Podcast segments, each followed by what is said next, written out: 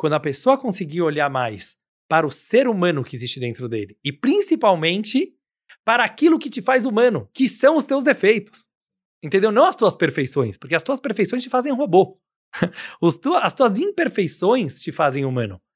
É nela que você vai se destacar.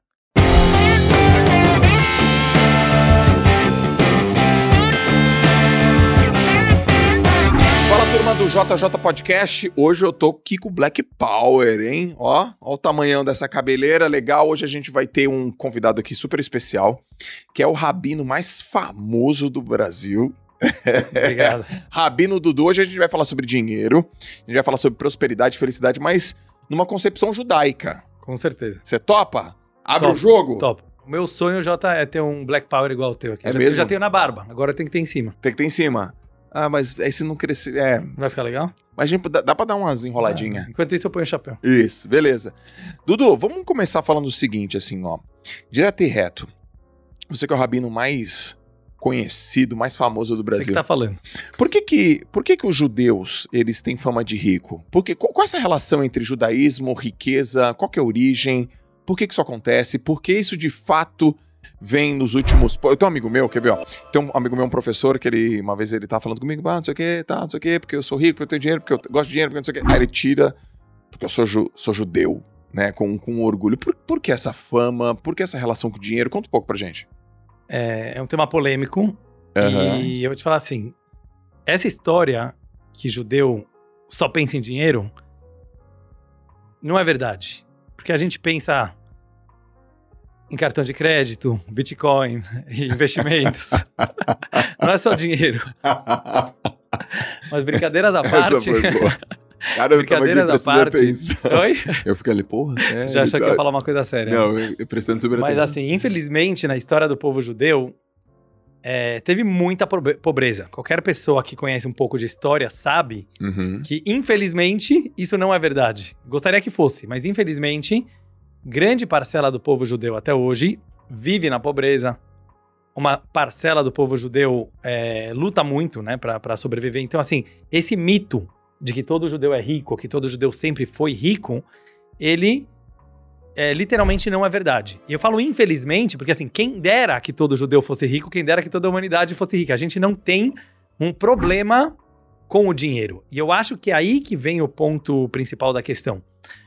A maneira, o approach judaico de encarar o dinheiro dentro da religião e dentro da espiritualidade, não como um inimigo, Uhum. não como algo que vem atrapalhar a tua espiritualidade. Justo pelo contrário. O judaísmo não acredita numa espiritualidade que não envolva o sucesso material. É uma coisa bem forte, uma coisa bem polêmica que Certo. contradiz a visão de certas religiões e filosofias de vida que gostam de sempre contrapor o espírito e a matéria, né? Como assim, que o voto de pobreza ou uma pessoa que se afasta dos prazeres materiais, ela estaria se espiritualizando mais. Hum. O judaísmo, de uma forma bem prática e concreta, inclusive porque o- o- os fatos mostram isso, demonstra que você fugir do dinheiro, ou você ter medo do dinheiro e de tudo que o dinheiro pode comprar, seria, no fundo, fugir da própria realidade. Porque a realidade, é, por exemplo, eu quero ter uma sinagoga para poder ensinar o judaísmo, ensinar a cabala. Se não vai ter dinheiro, não vai ter rabino e não vai ter sinagoga. Perfeito. Então, esse sonho utópico de acreditar que a espiritualidade, viver de luz, viver de energia, é um papo fofinho, como eu costumo falar, mas que ele não é realista. Então, o primeiro ponto do judaísmo é ser muito objetivo e pragmático e ver como o mundo funciona. Agora, a base filosófica disso qual é? Deus é o criador do dinheiro. Deus é o criador do capitalismo. Deus é o criador da concorrência entre as pessoas, porque somos diferentes.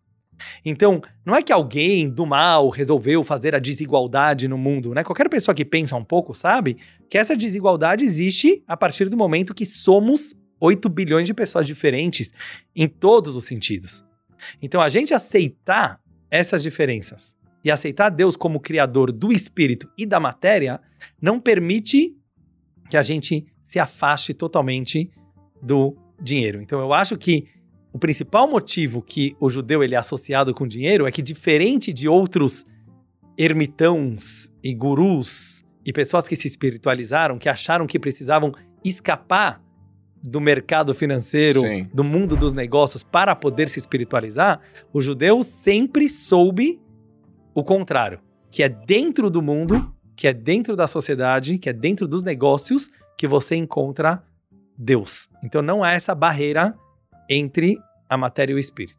Cara, eu já vi você também falando, é, Dudu, que você é um cara que tá na internet, que é um cara que tem consistência, publica conteúdo, distribui conteúdo na internet. Já falei, eu já vi você falando também que a maior parte dos teus seguidores não são judeus.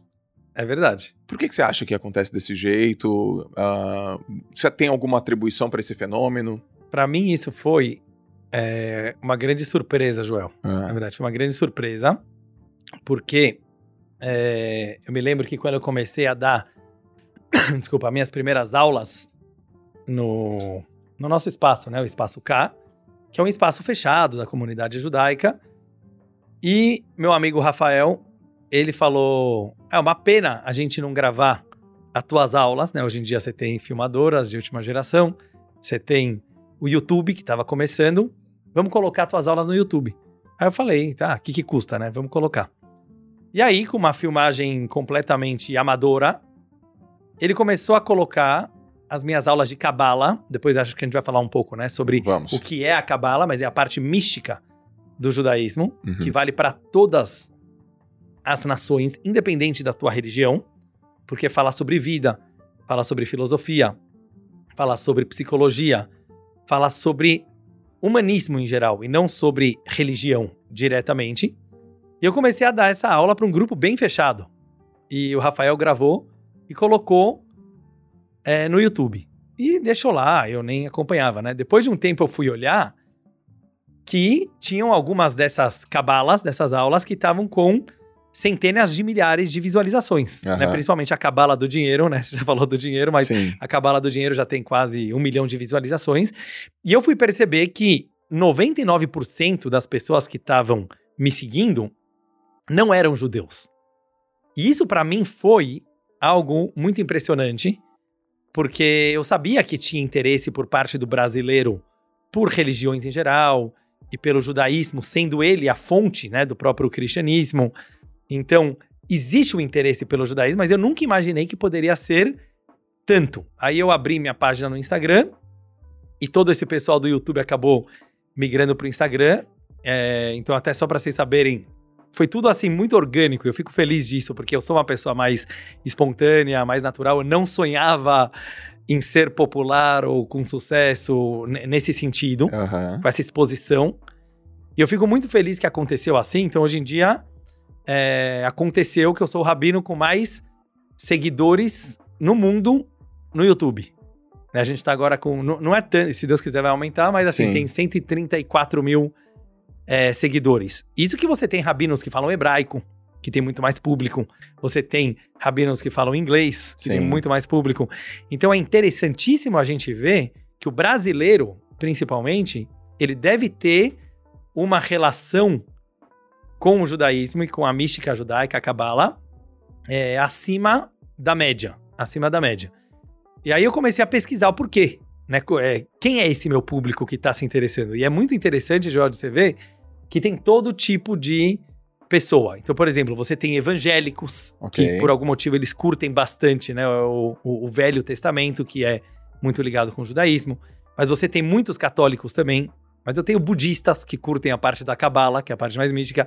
Tem muitos ateus que não acreditam em nada da parte religiosa que eu tô falando, mas gostam da parte filosófica. Sim. Porque eu brinco muito, eu trago temas atuais, eu tento trazer temas é, polêmicos da atualidade.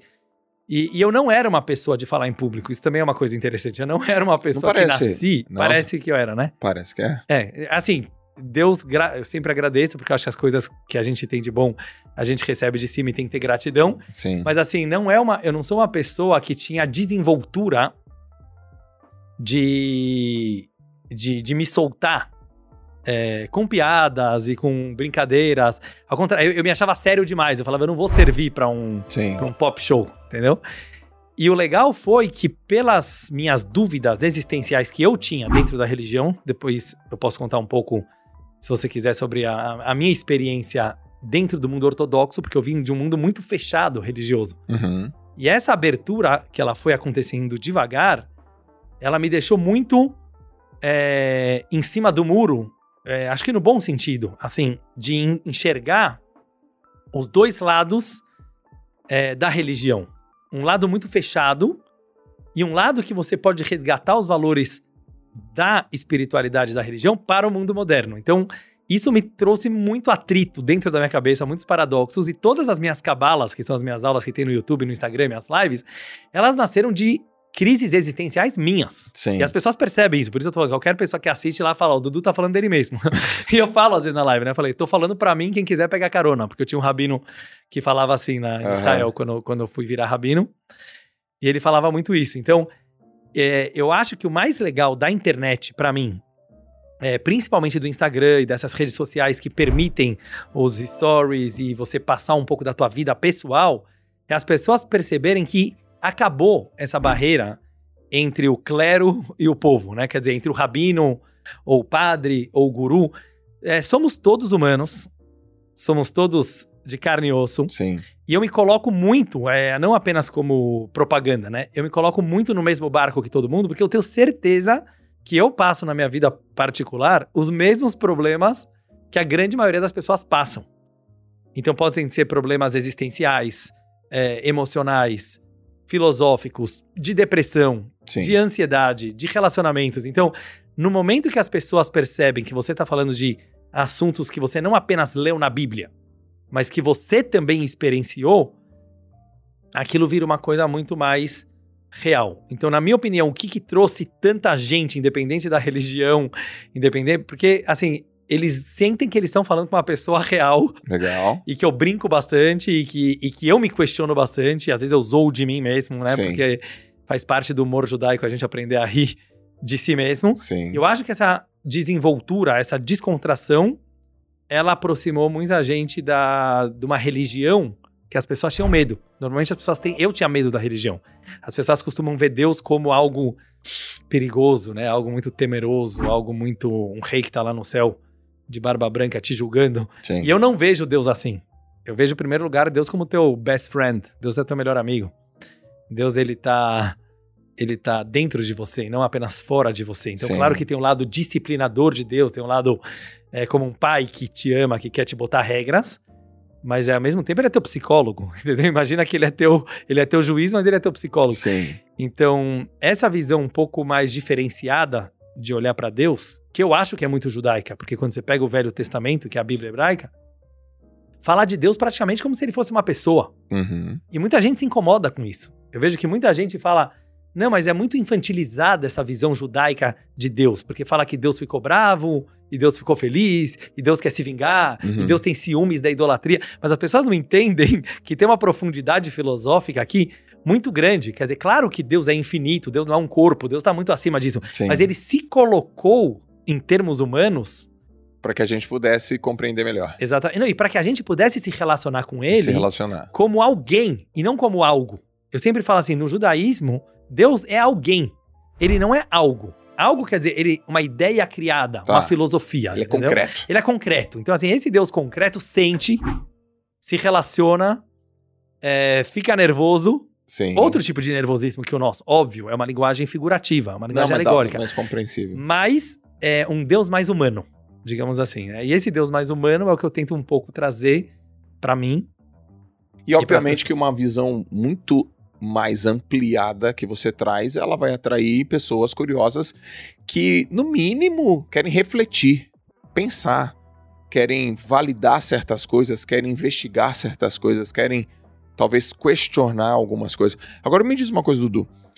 O que que é um rabino? Como é que você se tornou um rabino? É, o que faz um rabino? Qual é esse processo? Co- Conta um pouco da tua história, um pouco dessa tua, dessa tua jornada. Vou te contar. Primeiro, te respondendo, né? é, a ordem judaica tá, é que você responde as perguntas na ordem certa. Então, eu vou te perguntar. Assim está escrito na Ética dos Pais, uma parte do Talmud. Ele fala, uma pessoa sábia, ele responde Primeiro a primeira pergunta, depois a segunda pergunta. Tá. Então vamos começar. E eu te O fiz é- umas quatro É, você fez perguntas. umas quatro, vamos tentar en- encaixar. Mas Tá bom. o que é um rabino? Eu gosto muito dessa pergunta. Tá. Porque um rabino, apesar que normalmente ele é comparado com, com o padre, né, no, no, no cristianismo, ou pastor, é, ou um guru, é, eu não vejo assim. E por experiência própria do que eu vivi no mundo judaico e no mundo ortodoxo judaico. O rabino, em primeiro lugar, ele é um amigo. Ele é um amigo. E por que, que eu digo um amigo, né? Eu vou contar uma, uma pequena história. Uma vez chegaram para um grande rabino, que inclusive é o meu mestre espiritual, já faleceu, Uhum. o Rebbe de Lubavitch, que ele morou em Nova York, ele foi o Rebbe, é, assim, de milhões de judeus no mundo. Uma pessoa extremamente simples, mas que acabou se tornando líder naturalmente de, de milhões de judeus e muitos não judeus também que vinham até ele pedir a sua bênção. E uma vez alguém entrou na salinha do Rebbe, numa audiência particular, ele recebia durante a noite inteira pessoas de todos os backgrounds diferentes para conversas particulares. E a pessoa perguntou para ele: Rebbe, o que é um Rebbe? O que é um Uhum. grande rabino? E ele falou assim: um grande rabino, um Rebbe, é um grande amigo. E ele falou: Mas Rebbe, eu tenho muitos amigos. Ele não era uma pessoa religiosa. Ele falou: Eu tenho muitos amigos. Então, Qual a eu, diferença, é, né? eu não gostei dessa definição, Sim. né? Quer dizer, de você dizer que um Rebbe é um, um amigo. Daí ele falou assim, mas o que significa que você tem amigos, né? Ele falou, ah, eu tenho amigos que eu vou pro jogo de futebol, eu tenho amigos que eu viajo, eu tenho amigos que eu vou na balada, eu tenho amigos que eu vou é, beber. Eu tenho todos os tipos de amigos. Eu falo assim, não, isso são amigos eventuais, né, pontuais, para atividades que você gosta de fazer. Sim. Um verdadeiro amigo, o Rebbe falou, é alguém que você pode pensar em voz alta do lado dele, como se ele não tivesse lá.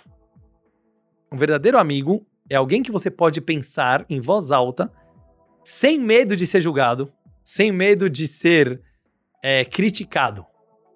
Ou seja, um verdadeiro amigo é alguém que ele é tão íntimo, ele é tão próximo, que é como se você estivesse conversando com você mesmo, Uhum. mas você vai ouvir uma opinião externa de alguém que, obviamente, vai manter o sigilo total de tudo que você está contando para ele, mas mais do que isso, ele vai sentir a tua dor, ele não vai te julgar e ele vai ser é, o teu verdadeiro amigo. Então, por que, que eu, eu resolvi contar essa história? Porque antes de falar um pouco da minha carreira como rabino, se a gente pode chamar assim, ou da minha jornada como rabino, eu acho importante sab- é, saber que sempre durante toda a história do povo judeu, rabino não foi uma profissão. Não existia a profissão rabino. Não existia o status rabino na sociedade. Rabino nada mais era do que uma pessoa que estudou bastante Torá, que estudou bastante Talmud, que é a parte interpretativa da Bíblia, que estudou bastante Kabbalah, que é a parte mística do judaísmo, e ele mesmo se tornou um sábio para si, Tá bom. entendeu? E naturalmente as pessoas se juntavam em volta desse sábio para aprender as fontes do judaísmo. Muitas vezes esse rabino tinha outra profissão. Ele era sapateiro, ele era carregador de águas, tinha esse trabalho antigamente, ele era cocheiro. Às vezes, realmente, ele só estudava, ele era um acadêmico, mas não sempre. Então, apesar que hoje rabino virou também uma profissão, porque uma sinagoga precisa de um rabino, eu, por exemplo, não sou rabino de uma sinagoga, sou rabino só do mundo virtual. Porque eu acredito nisso e eu acho que isso vai atingir cada vez mais gente. Estamos passando, na minha opinião, por uma transformação no mundo judaico e no mundo religioso em geral. Mas é bem interessante você ver que o rabino ele nunca teve um papel de isolamento do resto é, da sociedade, da comunidade. Justo pelo contrário, qualquer pessoa pode ser um rabino. Aham. Eu acho legal falar isso, porque para mim, por exemplo, não teve um momento que eu falei, agora contando um pouco da minha, da minha jornada, eu quero ser rabino. Não foi assim. Aham. Eu adorava jogar futebol. Sou Santista roxo. Sim. Ia todo jogo do Zen, ia pra Vila Belmiro, ia lá assistir o jogo. Peguei, graças a Deus, as boas épocas, Robinho, Neymar. Aham. A gente via lá os meninos da vila, eu gostava muito. Isso não é contraditório, porque o judaísmo não, não proíbe você se divertir, você gostar de futebol. Então, assim, eu, eu gosto hoje em dia de jogar golfe, é, eu gosto de viajar. O judaísmo ele não tem essa questão que o rabino tem que ser uma pessoa que se isola dos prazeres mundanos. Mas, é, por uma questão totalmente orgânica, é, eu começava a ser chamado a falar é, em eventos públicos, é, na Yeshiva. Yeshiva é uma academia de estudos onde eu estudei em Israel, depois em Nova York, eu me formei rabino lá. Uhum. E as pessoas gostavam e falavam: Uau, você tem o Tipo dom da uma- fala. Tipo uma formação universitária. É como uma, uma, uma formação universitária. Você estuda quatro anos, Certo. você faz provas sobre toda a lei judaica, que tem leis alimentícias judaicas, do que você pode comer ou não. Tem leis do sábado, que tem um monte de restrições. Sim. No sábado a gente pode trabalhar ou não. Tem leis é, jurídicas entre pessoas. Então, um rabino, ele precisa, assim como qualquer academia de direito, digamos assim, Uhum. saber a legislação judaica ao pé da letra. Isso tem essa parte metódica também. E aí você ganha o diploma e se torna um rabino. Qualquer um pode se tornar um rabino. Mas como é que ganha dinheiro como rabino? Essa que é a grande questão. Antigamente, você não ganhava dinheiro como rabino. É isso que eu quero falar. Certo. Hoje em dia, que existem ins- instituições modernas judaicas, você tem sinagoga, você tem escolas, e as pessoas precisam de rabinos nessas instituições para lecionar, para às vezes liderar, para ser o diretor, então o rabino vai ter que ganhar um salário. Sim. E aí é isso. Então o rabino, como qualquer outra profissão, acabou virando também é, um assalariado muitas vezes. Às vezes não, às vezes o rabino é o dono da sinagoga. Então, por exemplo, ele arrecada dinheiro é, da comunidade que, que frequenta a sinagoga para a sinagoga poder existir, para pagar a conta de luz, de água, ar-condicionado, o salário do rabino, a comida. Sim. O judaísmo sempre tem muita comida, não é? Na própria sinagoga é um lugar de encontrar também, é um lugar social. Então, muitas vezes o rabino ele se torna o, o CEO da própria Da sinagoga própria sinagoga. e ele arrecada. Eu, particularmente, né, contando aqui pra dizer a minha experiência, não quis seguir é, essa caminho. profissão rabino. Essa profissão rabino. Eu tava até vindo uma, uma entrevista da Clarice Lispector, que eu gostei muito. Ela era bem diferente, né? Assim, é uma, uma- era judia, mas veio, foi pro Nordeste, né? Morou no Brasil. E é considerada uma das maiores escritoras brasileiras e judaicas também, de todos os tempos. Uma gênia. E eu gostei muito da, da, da parte da entrevista que perguntaram para quando você resolveu se tornar uma profissional da escrita, do jornalismo. E ela falou, mas eu nunca resolvi, eu não sou uma profissional, eu sou uma amadora. Eu adorei, porque ela falou assim, o que é profissional? É da palavra profissão. Sim. Hoje em dia tá muito amado falar, ó, ele é um profissional, é um expert. Ela, o que é uma amadora? Normalmente a gente pensa que o amador é pior do que o profissional. Amador não, ele faz por amor. Então ela falou assim: eu nunca parei de ser uma amadora, eu continuo. Ela já tinha uns 50 e poucos anos. Eu continuo sendo uma amadora. E eu me identifiquei muito. é, quando você me conhecer melhor, assim, você vai ver, porque assim, pra mim, a graça do judaísmo, da religião e até mesmo de uma profissão é quando você faz aquilo por paixão, por amor e de uma forma espontânea. Então, assim, eu realmente nunca escolhi ser rabino, José. Eu nunca escolhi. Mas a vida foi me. Cada vez que eu queria escolher uma outra profissão, porque eu podia. Meus avós têm empresas de roupa tal. Todo mundo queria me colocar pra trabalhar com business. Tá. E eu pensei algumas vezes, né? Falei, ah, talvez é isso o meu caminho. Não quero ganhar dinheiro como rabino, não queria. Mas aí, sempre que eu ia fazer essa opção, é, várias pessoas falavam, mas você é louco, tipo, o teu dom tá nisso, né? O teu dom tá nisso, as pessoas gostam de te ouvir falar. Eu falava, não, mas eu não quero viver disso, entendeu? Eu falava, eu não quero viver disso, eu não quero ser rabino. Eu falava pro meu pai. Meu pai também é muito, assim, religioso, não é rabino, mas ele é muito ortodoxo.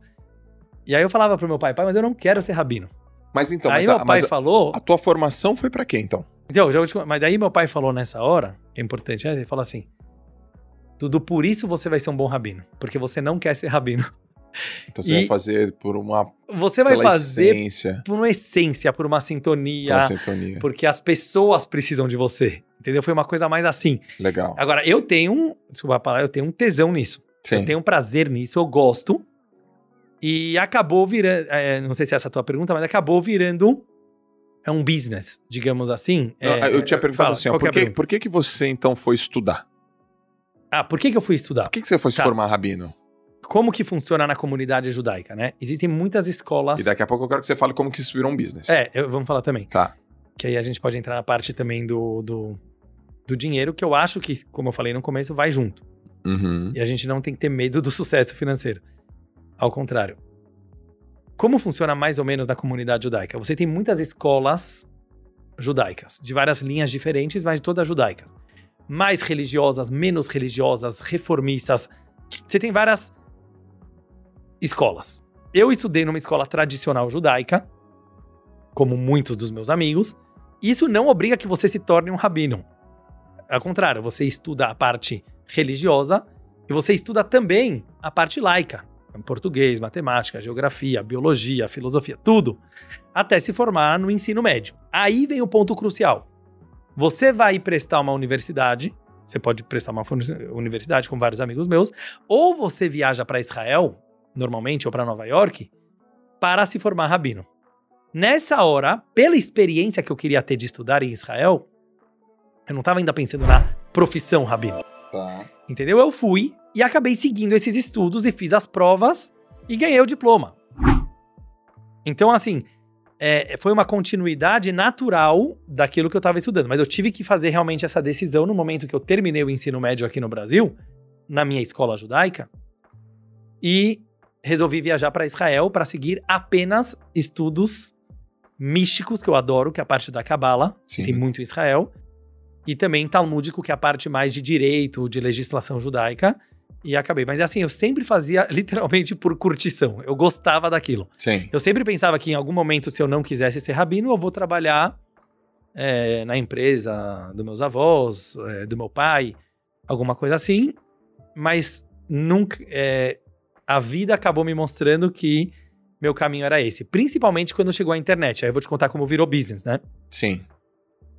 Quando eu vi que a gente estava falando do, do, do meu canal do YouTube, depois do Instagram, que um monte de gente estava me seguindo e mandando perguntas e mandando feedbacks, é, muita gente querendo se converter para o judaísmo, e eu sempre falo, meu objetivo não é converter ninguém, porque eu acho que a sabedoria judaica, ela é milenar e ela serve para toda a humanidade. Quer dizer, o judaísmo, diferente de outras religiões, não é proselitista. Não acredita que devemos converter toda a humanidade para o judaísmo.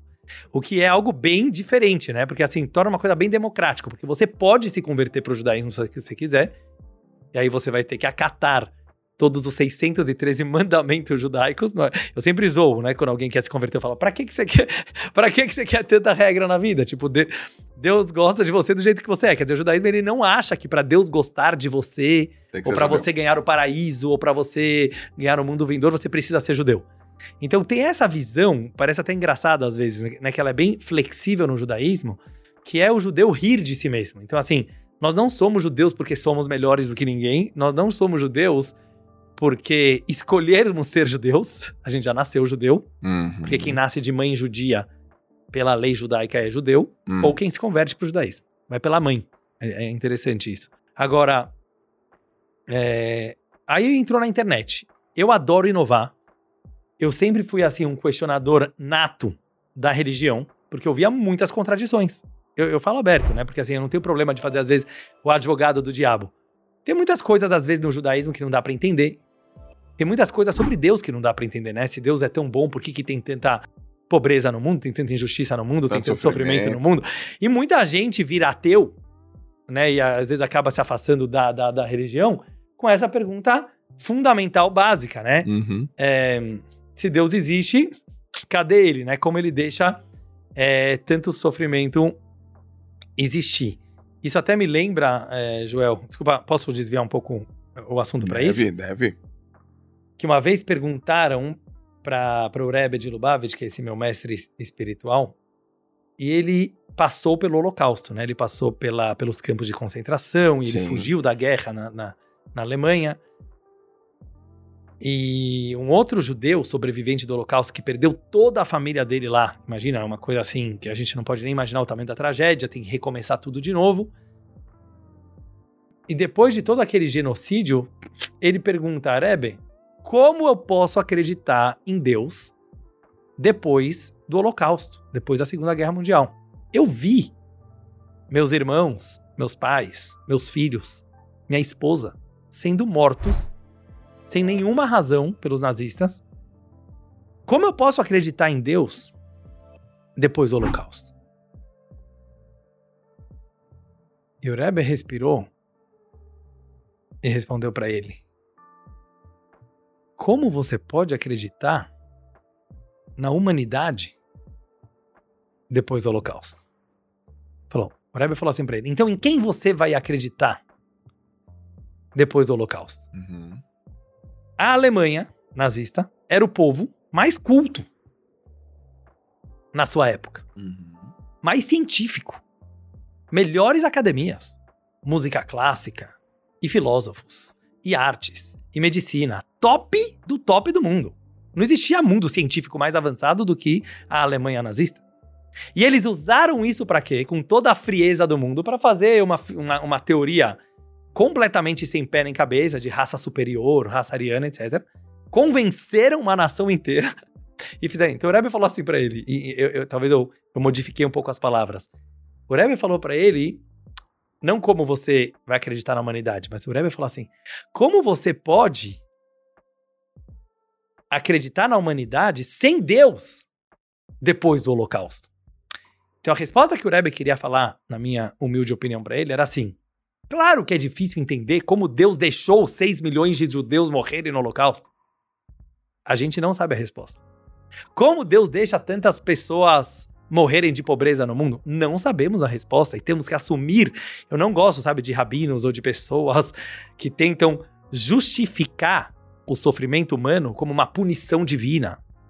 Certo. Um castigo divino. É muito fácil, sabe? Você falar, ah, foram castigados com seu tsunami porque faziam idolatria. É muito fácil essas respostinhas, entendeu? Sim. Então, assim, existe sofrimento porque existe sofrimento e os grandes santos sofriam também não está no nosso campo é, racional, intelectual de entender a dor, o sofrimento e certas injustiças que acontecem no mundo. Por outro lado, por outro lado, a grande questão judaica, e você pode encontrar isso em vários lugares da Bíblia, é não ser um advogado de Deus perante a humanidade. Eu vou, vou, vou, explicar isso aqui melhor. Muita gente acha que ser uma pessoa religiosa é ficar justificando Deus o tempo inteiro. Né? Então, assim, por que que aconteceu tal coisa? Não, Deus tem os seus motivos, ele fez isso porque as pessoas estavam se assimilando, estavam se afastando, estavam pecando. Quando você pega na Bíblia hebraica, pelo menos, você pega os grandes líderes como Moisés, Abraão, eles faziam o contrário. Quando Deus quis destruir Sodoma e Gomorra, que eram cidades extremamente pecadores e promíscuas, você pega Abraão, que era o primeiro judeu, que não tinha nada a ver com os moradores daquela cidade, e virou para Deus e falou: Deus, como você vai eliminar uma cidade inteira? E ele fica lá, páginas e páginas da Bíblia, tentando convencer Deus não matar os pecadores. Quer dizer, ele não foi aquele fiscalzinho de Deus, sabe? Ó, oh, Deus, dedo duro, sabe? Ó, oh, tem gente pecando aqui na terra. Então, hoje em dia, a gente vê que muita gente se acha porta-voz de Deus aqui na terra, Sim. moralistas, de querer falar qual é a vontade de Deus, qual não é, e, você tá, e tá acontecendo isso na tua vida porque você não tá seguindo Deus. Moisés também, quando Deus queria eliminar o povo judeu, depois do bezerro de ouro lá, que eles fizeram um grande pecado, Moisés fez de tudo para salvar o povo judeu e conseguiu. Uhum. Onde eu tô querendo falar? Deus quer que nós sejamos humanos, mais do que divinos.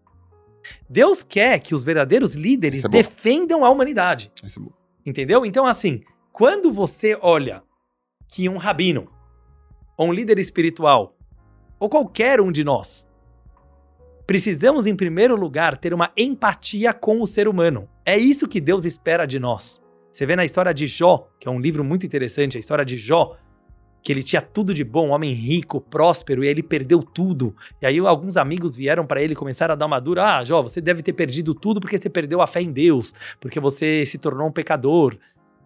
E Deus não gostou desses é, moralistas. Aí veio depois, no final, um último amigo dele que se colocou ao lado de Jó e falou: Não, a gente não entende os caminhos do eterno, a gente não, não entende os caminhos de Deus. E você tem que perguntar para Deus: Deus, por que você está fazendo isso comigo? Ou seja, um judeu, ele briga com Deus. Deus briga, briga, briga, Briga. briga. Pode brigar com Deus. O cara não briga com a esposa às vezes? Não briga com os filhos? Com quem você gosta, você briga. Entendeu? Tem que saber brigar. tem que saber brigar. Então, esse respeito para Deus, essa reverência, que afasta ele completamente da nossa realidade, como se a gente não pudesse ter um relacionamento com ele, porque, ai, Deus nos livre falar isso de Deus, entendeu? Acaba levando Deus para um patamar que a gente nem conhece mais ele. Então Deus não quer isso, ele quer que a gente possa brigar com ele, não que você vai ter uma resposta imediata, mas a própria sensação de você poder chegar de manhã na reza, que é a meditação judaica, e você falar, Deus, por que isso está acontecendo na minha vida? A resposta vai vir, mas tem que saber brigar. Saber brigar, vamos pegar um casal. O que quer dizer saber brigar? Não xingar, não desrespeitar, não explodir, não jogar tudo no... Mas saber brigar é muito mais difícil do que saber brincar, por exemplo.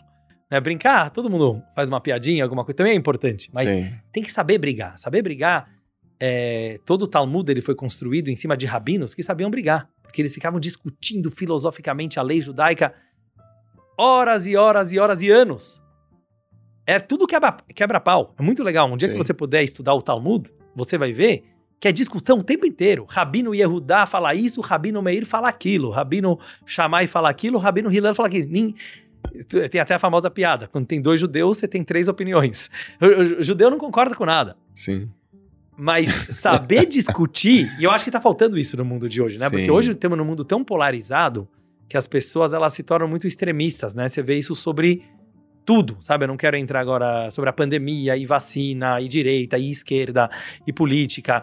Quer dizer, as pessoas acham que isso virou uma religião. Sim. Então é, é engraçado que eles criticam os religiosos, mas eu acho que o mundo moderno tá mais religioso do que qualquer mundo, né? Porque é, qualquer pessoa que não concorda um pouquinho com a tua filosofia de vida, ele já virou um assassino, genocida, fascista. Quer dizer, você não tem o mínimo de maturidade de entender que uma pessoa que discorda de você não necessariamente é do mal. Perfeito. Como é que isso se transformou? Porque, pô, você estuda pra caramba, gosta, se diverte, expande a tua consciência, discute, aprendeu a brigar com Deus, né? Esse Exato, negócio é, todo. é minha Agora, terapia. é a sua terapia. Como é que isso se transformou num negócio? Isso é o mais legal, né? Poder trabalhar com aquilo que você gosta, em primeiro lugar, eu acho uma coisa fenomenal. Não, é demais, né? né? É, Trabalhando com o que você do- gosta é- Dos dois lados, né? É, perfeito. Primeiro lugar, posso pegar o cafezinho? Sim. Trabalhar Primeiro com o que se gosta é. É foda. Desculpa a palavra. É, é, de- é demais. É foda. É, mas foda. é. é demais, cara. Não, porque assim, é... primeira coisa, você nunca acha que escolhe isso, é uma coisa que acaba acontecendo, né? Porque é- é uma, é uma sorte, é uma bênção, eu E, agradeço e a você Deus. nunca quer que termine. Você nunca quer que termine. E assim, como eu tinha muitos dilemas, eu não sabia que eu queria ser rabino ou não, então eu aca- eu a- acabei encontrando o meu jeito de ser rabino, que esse jeito ficou legal pra mim, Tá? é, como eu já vou explicar. E dessa forma, é, eu trabalho até hoje e cada vez mais com aquilo que eu gosto. E eu acho que isso é um benefício para os dois lados. Em primeiro lugar, assim, quando você trabalha com o que, que você gosta, aquilo que você gosta fica mais legal, porque se Certo. torna é, com mais disciplina, se torna o teu dia a dia, o teu cotidiano. Quer dizer, você faz mais daquilo que você gosta. Uhum. E por outro lugar, business falando, né, como negócio, é fantástico, né? Porque uma pessoa que tem tesão, que tem paixão naquilo que ele faz, ele vai fazer melhor como, como negócio, né? Vou fazer a bênção que a gente costuma antes de comer ou beber qualquer coisa. Ok. Agradecer a Deus. Bora, Ratadina Lina Malach Olam. Shakul Nami Dvarei. Uau, esse é um cafezinho o que, que você falou? de primeira. O que, que eu falei? É. Eu falei a seguinte: Bendito seja Deus, Criador do universo, que tudo criou com a sua palavra. Uau. Ou seja, existe uma energia divina, uma palavra divina Uhum. em toda a matéria, em tudo que a gente faz. Só para dar um exemplo, já que eu acabei fazendo isso aqui, É, isso, isso, tem, É. isso tá lá nos 600 e poucos. tá no 613, que Tá no agradecer a 613. Deus pela comida. Você não pode usufruir nada do mundo sem pedir autorização, sem agradecer. Agora, assim, uma pessoa mais técnica, até legal a gente pegar isso como exemplo, né? Um judaísmo mais ortodoxo. Eu sou judaísmo ortodoxo, mas que olha apenas o corpo do judaísmo, Hum, ele vai olhar de uma forma mais técnica, falando assim, ó, se você não abençoar Deus antes de tomar o café, você tá roubando o café de Deus. tá. É uma Vou aproveitar para ensinar um pouco o que é Cabala, né? Um pequeno exemplo. Cabala que é a alma do judaísmo, é o espírito do universo. Você começa a perceber que todas as regrinhas do judaísmo, elas não vieram tirar o teu prazer da vida. Elas vieram potencializar, maximizar o prazer. Eu vou dar um exemplo aqui do café. Se eu pegar esse café saboroso, eu gosto de cheirar, eu gosto de sentir as nuances do prazer, mas eu vou simplesmente chegar e virar o café, eu não vou ter aquele mindfulness, eu não vou ter aquela presença no momento. Concordo. Entendeu? Então, no momento Concordo, que eu falo essa concordo. frase, o que, que eu tô fazendo? Eu, eu, eu vou falar como eu traduzo a bênção, né? O que, que significa bendito seja Deus? Eu tô falando o seguinte: olha, esse cafezinho não é só um cafezinho. Quantas pessoas trabalharam Hum, para esse cafezinho tá agora na minha mão? Sabe, não é, não é muito brisa isso, não precisa viajar demais, é, é real. muito por Não, porque assim, é real, né? Quantas pessoas, quantas fábricas, quantas cabeças, quantas mãos, Tá. os grãos do café, a chuva, a terra, a plantação, tudo isso tem uma energia divina. Perfeito. Tá tudo embutido aqui nesse pequeno cafezinho. Perfeito. É, não Tá? é verdade. Quando eu vou tomar o café, se eu não vou pensar nisso tudo, eu vou estar usando o café. E, consequentemente, o café vai estar me usando também, porque sempre que você usa alguém, você está sendo usado também. Hum. Em outras palavras, vai ter os benefícios, vai ter os prejuízos que aquilo pode te trazer. Quando eu aprendo a parar de usar as coisas e as pessoas, e sim a me relacionar com elas, tudo muda. Tudo muda. Você entendeu? Então, assim, é uma conexão. Então, na verdade, eu não estou usando o café. Eu estou me conectando com o café. Porque no momento que a minha alma se conecta com a alma do café, por isso eu falei que parece meio brisa, mas a Kabbalah fala isso. O café tem uma alma. Eu vou sentir muito mais o prazer do café e ele vai durar muito mais tempo dentro de mim do que se eu vou lá, virei o café e já esqueci do café. Então, no momento que eu faço essa pequena meditação, eu acho que a bênção no judaísmo é uma meditação, eu acabo conseguindo elevar a energia do café para a atividade que eu tô fazendo e ela continua dentro de mim. Quer dizer, é algo que. Mas pensa nessa ideia, né? Quer dizer, eu acho que a bênção seria, em vez de você usar a cadeira, usar o microfone, usar as coisas do mundo, você se relacionar com eles e você vai tratar tudo, todos os ingredientes da vida de uma forma muito mais delicada. Então, Lehaim, Lehaim, sempre que a gente vai beber um, um drink, hoje o drink vai ser café, a gente fala Lehaim, quer dizer a vida, muita saúde, se Deus quiser, e vamos voltar aí para o nosso tema. Cara, que legal. Muito bom. Queria tomar enquanto tava quentinho. Muito bom. Mas eu tava te contando do, do- do- de trabalhar com Do o que se business. gosta, do business. Então, assim, fomos entrando nisso de uma forma natural. E eu nunca me senti à vontade, eu, Dudu, não critico quem faça, eu não me senti à vontade em arrecadar dinheiro para causas. Eu não sou muito dessa natureza. Respeito quem faz, mas eu nunca fui aquele rabino que queria, sabe, ficar pedindo dízimo ou ficar pedindo é, doações Tá. é, para uma sinagoga. Eu sempre quis olhar de uma forma nesse aspecto mais profissional e mais é, e mais digamos assim profissional no sentido não de profissão, mas no sentido de expert do, do assunto, que é assim, se a coisa for boa, as pessoas vão gostar e as pessoas vão comprar. Então eu sempre tive uma visão sobre o mundo dos negócios, não como muita gente infelizmente olha o mundo dos negócios, é uma coisa da, da, da hegemonia capitalista que quer dominar o mundo, certo? Tipo, esse, tive- esse tipo de visão, como se o dinheiro e o mundo dos negócios fosse uma coisa ruim, né? uma, uma coisa é, dos maus. Ao contrário, para mim, o dinheiro, e principalmente o marketing, e principalmente o, o, o mercado financeiro e etc., ele simplesmente é uma prova de que teu produto é bom. Sabe? A pessoa tem que ter essa humildade perante o mundo da economia de falar assim: ah, mas não tá vendendo, mas é tão bom, por que, que não tá vendendo? Sim. Porque você é ruim. Eu acho que a pessoa tem que saber falar Porque não é isso. tão bom quanto você É, pensa. não é tão bom. O que quer dizer você é ruim? Ou o marketing não foi bom, ou é, o produto ele não é tão importante assim para as pessoas. Não, porque o marketing ser bom também é parte do produto, né? A propaganda é a alma do negócio. Então, se você não está conseguindo apresentar o produto de uma forma atrativa, o que, que é, é, apresentar o produto de uma forma atrativa? Tem um livro do Pondé que eu gosto muito, é, acho que chama Marketing Existencial Aham. né? Que ele fala o quê? É, quando você tá vendendo um produto, principalmente no mundo de hoje, sempre foi assim, mas principalmente no mundo de hoje, você tá vendendo sentido na vida das pessoas. Mesmo quando você tá vendendo, vendendo uma roupa, mesmo quando você tá vendendo um ingresso de jogo de futebol, o cara quer sentir um sentido pra sua existência.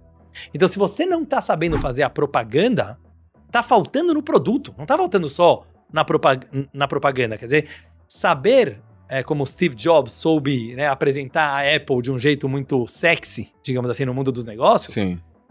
foi fundamental para o próprio aparelho. Né, independente se você gosta mais dele ou de, de, de outro aparelho. Mas eu falo a mesma coisa no judaísmo.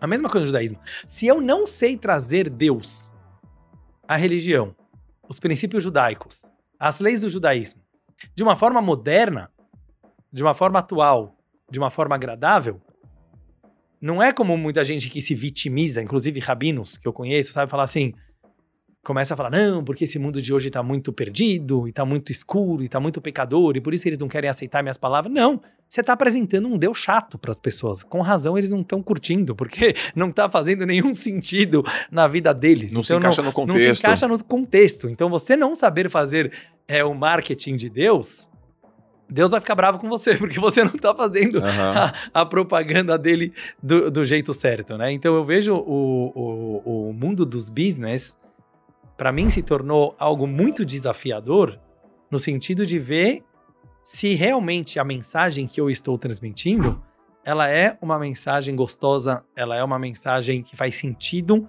para as dores e desejos das pessoas do mundo atual. Então, o que, que aconteceu? Né? Resumindo a história, eu fiquei 10 anos fazendo aula no YouTube e no Instagram sem ganhar um real. Eu fazia por puro prazer. Sim. Mas em algum momento eu falei, eu vou ter que viver de alguma coisa. e eu trabalhava antes, né, como diretor de uma escola judaica. Eu tinha meus salários também dentro Tá. da- das instituições judaicas. Eu falei assim, quero pegar a carreira solo, né? No sentido de falar assim, vamos inovar.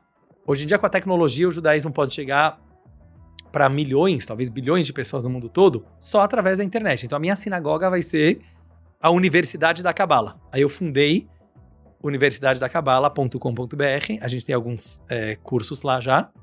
Se Deus quiser, vamos ter mais. Tem a minha página Rabino Dudu. Sim. E ainda bem no começo, comecei a lançar alguns cursos. continuo fazendo lives grátis, continuo fazendo conteúdo grátis. Eu acho que é super importante. Mas ao mesmo tempo, assim, uma pessoa que quer se aprofundar mais faz parte, sabe? Eu acho, do tanto por quem tá dando aula e tanto por quem tá recebendo a aula. Sim. E às vezes ele vai pagar pelo produto e não tem problema nenhum pela lei judaica, né? Só pra deixar claro. E eu acho que isso tá sendo uma inovação. Eu perguntei, tá, para meus rabinos se era permitido fazer isso. Quer dizer, eu não tô fazendo nada contra a lei judaica, mas é uma grande inovação, porque em vez das pessoas, como muitos costumam, é, às vezes, ganhar dinheiro para ir na sinagoga, tem muita gente que. é, a pessoa tá pagando para ter um conteúdo é, um conteúdo de qualidade de cabala, de judaísmo. Então, assim, a última coisa, eu tô falando sinceramente, João, quem me conhece sabe, a última coisa que eu olhei nisso era business. Foi a última coisa que eu olhei. Realmente eu. E aí eu- virou. é, e virou. Eu acho que é por isso que virou. Entendeu? Perfeito. E graças a Deus agora tá vendendo, tá indo bem. Espero que vai Tá crescer cada vez Você é o mais. cara mais famoso aí, o rabino mais famoso do Brasil, É, na internet. Mas, mas Agora, ô, ô, ô, Dudu, e a cabala, cara? Explica Cabala, pra né? gente. Qual, é, qual é a essência da cabala? a essência da cabala. A cabala é muito polêmica, porque hoje você tem vários grupos que dão aula de cabala, né? Você tem um centro de cabala, você tem, assim, sem querer agora é, criticar ou julgar as diversas linhas de cabala que você tem, mas eu vou falar assim pela explicação original. Eu sempre eu acho que é isso que as pessoas gostam de mim, que apesar de eu ser um rabino mais moderno, eu trago a explicação como ela tá no livro, né? Tá o bom. que é a cabala? O que, que é Definição. a cabala? A cabala é o lado místico e esotérico do judaísmo. Nós acreditamos que há, 300, há 3.333 anos atrás, exatamente, 3333, é um Ah. ano bem. Esse ano é um bem, ano bem cabalístico. Deus outorgou os Dez Mandamentos para o povo judeu no Monte Sinai com o objetivo que nós divulgássemos isso pela toda a humanidade. Agora, o que, que acontece? O judaísmo, como tudo na vida, tem corpo e alma. O que, que é o corpo das coisas? É a parte física, é a parte técnica, é o acontecimento externo. Tudo tem uma alma, certo? Por exemplo, é, acontece alguma coisa na tua vida, você pode olhar só, tem pessoas que ficam noiadas e paranoicas com o acontecimento, e tem pessoas que se questionam imediatamente qual é o significado disso, por que, que será que Deus fez acontecer isso na minha vida agora? Então, todos os seres, todas as criaturas, eles têm o corpo e têm o significado que seria a alma. O judaísmo também. Por milhares de anos, as pessoas, inclusive judias, ficaram muito focadas no corpo do judaísmo. O corpo do judaísmo, que não é pequeno, são as leis. Imagina, Joel, tem 613 mandamentos com milhares de ramificações. Então, praticamente para tudo que você faz na vida, você tem regras judaicas de como se comportar. Na hora de comer, o que você pode comer, o que você não pode comer, com quem você pode se relacionar, como você pode se relacionar, é, que dias que você pode trabalhar, no sábado a gente não pode trabalhar. E assim, eu tô falando em termos gerais. Quando você vai pegar nos mínimos detalhes do Código de Leis Judaicas, tem, tem, tem leis de como a pessoa deve ir no banheiro ou não, inclusive para a saúde da pessoa. Como são as relações sexuais, como são. Então tem pessoas que clamam a liberdade, essa liberdade, na minha opinião, um pouco ilusória do mundo de hoje, que acham que a religião nesse é, contexto está completamente antiquada, certo? Falar assim, num mundo de liberdade, não cabe ficar colocando um monte de leis, né, um monte de regras. Mas a Cabala, e aí entra a Cabala.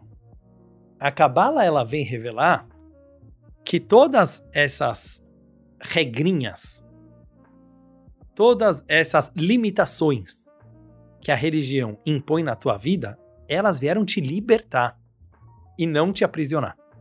Para mim, senão não faz sentido nenhum, e é isso que foi a minha grande busca existencial da vida toda, porque eu sou uma pessoa extremamente de alma livre, sou super cético, sou super questionador. Imagina que eu tava lá embutido no mundo ortodoxo de Jerusalém, mas questionando tudo, sabe? Por que, que tem que se vestir assim? Por que, que tem que fazer assim? Eu não. Por, eu, eu, uma confissão aqui. Por natureza, diferente do Joel, eu não gosto de regras. Porque eu sei que você fala muito sobre disciplina. Sim, E eu acho até legal a gente bater papo sobre isso. sim. E eu tenho uma natureza de uma certa rebeldia espiritual. Que eu Tá. não acho ruim, entendeu? Porque eu acho que isso me leva à minha criatividade, aos meus questionamentos e tudo. Então eu sempre questionei a quantidade de costumes e tradições e regras do judaísmo. Hoje em dia eu consigo ver, e é legal até a gente falar sobre isso, como essas regras. é, E eu acho que esse era um dos temas até que você me falou que a gente que- queria conversar, que é como atingir uma alta performance. Se você quiser já entrar um pouco nisso de acordo com o judaísmo. Eu, eu tenho uma pergunta antes, assim, por que o termo, esse número é cabalístico? Ah, tá bom. Então, antes de falar da alta performance, É. mas eu acho que é legal. Por, é, por que- por que, é, por que esse, é- é- esse- esse, esse, esse essa termo, é, terminologia? O que quer dizer cabala? Que é uma coisa muito É, mística. Tá, então, então eu vou te falar assim. A cabala, como eu falei, ela é a alma do judaísmo. Então ela vem te mostrar como o corpo do judaísmo, que parece chato, falando em palavras simples, Tá ele na verdade é legal. Por que ele é legal? Porque ele tá te revelando a tua essência. Ele tá revelando a essência das coisas. A tradução, já vou chegar nos números. A tradução de cabala Tá. em hebraico é receber. Ok. Receber. O motivo técnico para Kabbalah ser receber é porque esse conhecimento diferente do resto do judaísmo, que foi sempre ensinado de forma pública, de forma oficial, de forma aberta. A Cabala sempre foi passada de geração em geração por poucos rabinos e sábios que tinham a sensibilidade, a brisa, como eu gosto de falar, de conseguir ver as entrelinhas da Bíblia. Certo. As entrelinhas. Então, por isso chama Cabala, porque isso foi é, recebido de geração em geração. Tá. Porém, tem uma explicação mais profunda, que eu gosto mais, que Cabala te ensina a ser um receptor, a ser uma pessoa que saiba receber da vida. Aliás, isso aqui é um tema até para se quiser outro podcast, porque assim é uma é uma coisa que é, para mim é life changing, muda a nossa vida. Hum, Todo mundo fala muito sobre doar. Sim. Parece para o ser humano que doar é mais difícil do que receber, né? Sim. Porque todo mundo gosta de sushi na faixa, todo mundo gosta de co- coisa grátis, certo? Como a gente fala. É. Ninguém gosta de é, pôr a mão no bolso e doar. Mas quando você pega psicologicamente, mais profundamente falando, é muito mais difícil o ser humano ter a, re- a- a humildade de receber do que de dar. Por quê? Porque na hora é legal receber grátis.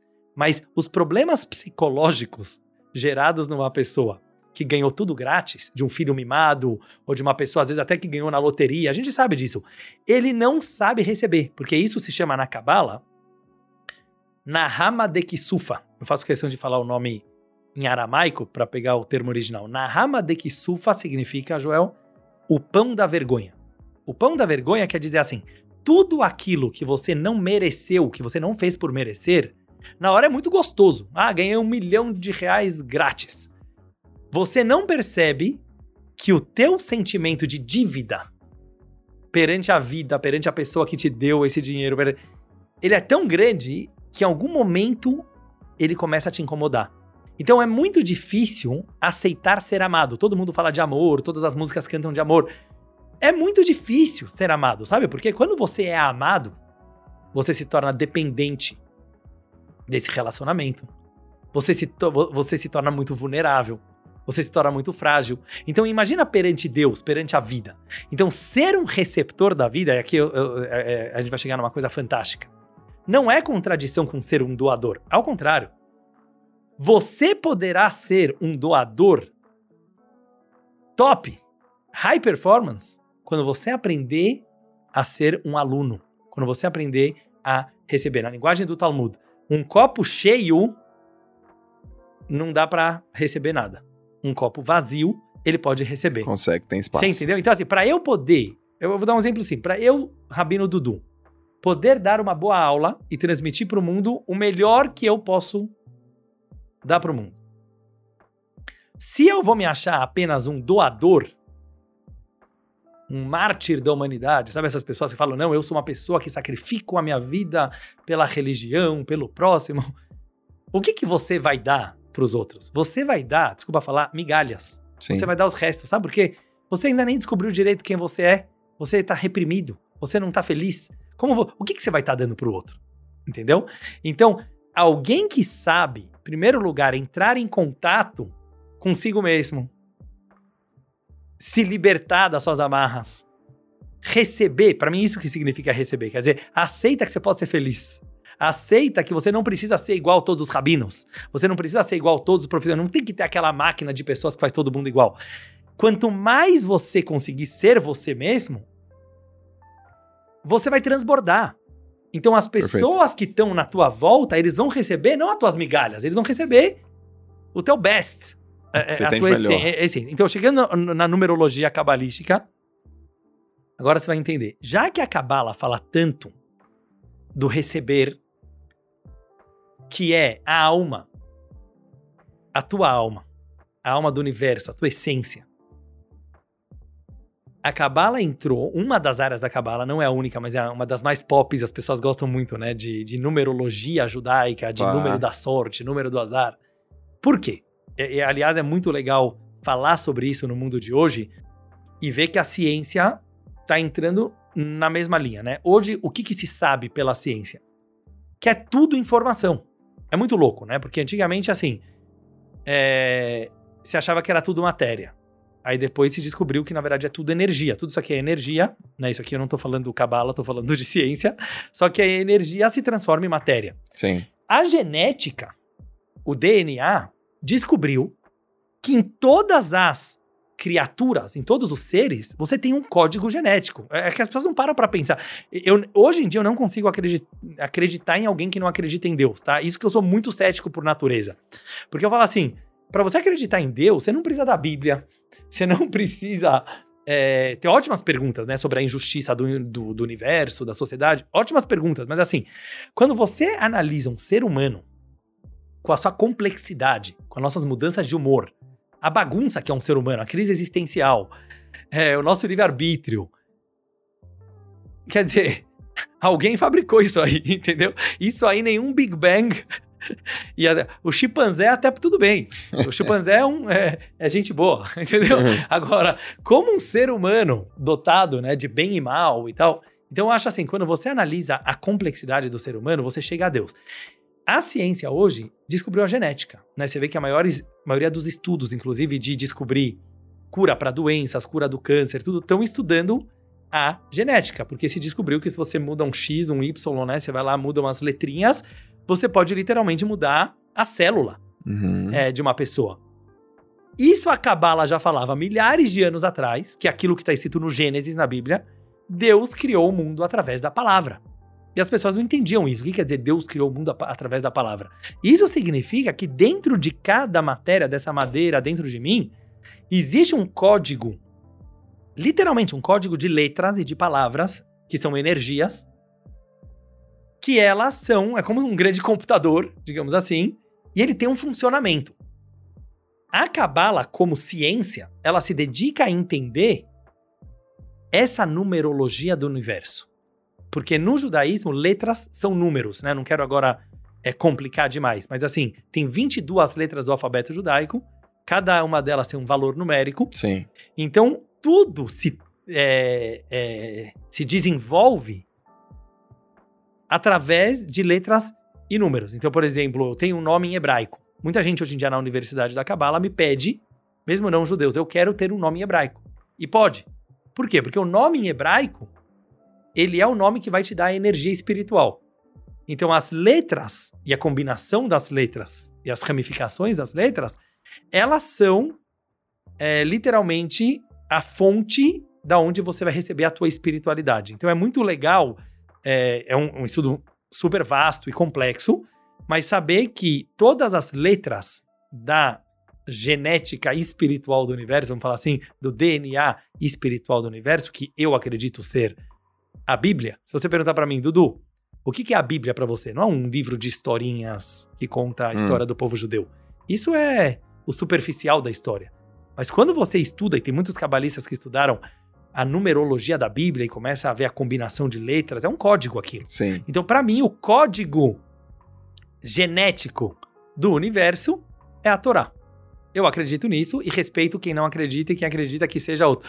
Mas assim, duvidar que existe uma planta do universo, entendeu? Alguma coisa que tenha uma, uma, uma organização, hoje em dia é cientificamente difícil, né? Porque alguma, algum plano tem aí. Quer dizer, até os, os cientistas mais honestos, independente se eles chamam Assume Deus de Deus, eles assumem, independente se eles chamam Deus de Deus, ou chama de acaso, ou chama de força do universo, mas todo mundo percebe que tem uma inteligência é fenomenal por trás da construção, né, de um olho humano, de uma célula. A gente tem trilhões é, de células, né? Então, assim, é uma coisa e, fantástica. E observando um pouco da cabala que você está falando, existem diversos tipos, né? Tava vendo aqui, ó, cabala do protagonismo, cabala do dinheiro, cabala da raiva.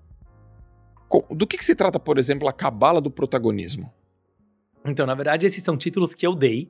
Que você que deu. Eu que dei. Porque como eu queria popularizar é, um pouco, né? Fazer uma bom eu falei, sempre falo que se não fosse rabino, eu acho que eu ia ser marqueteiro. Então, assim, você tem que trazer de uma forma que vai ser gostosa. Então, assim, eu peguei a palavra cabala, que é uma palavra muito é, buscada por judeus e não judeus, e dividi ela por temas. Temas da atualidade. Entendeu? Então, quando eu falo, por exemplo, a cabala da raiva, eu tô querendo falar assim: a raiva é um sentimento humano. Em vez da gente negar a raiva, ou como muitas é, linhas religiosas, é, ou até mesmo filosóficas ou educacionais, tentam reprimir a raiva. Ou falar, oh, a raiva é um sentimento muito negativo que ele deve ser completamente eliminado.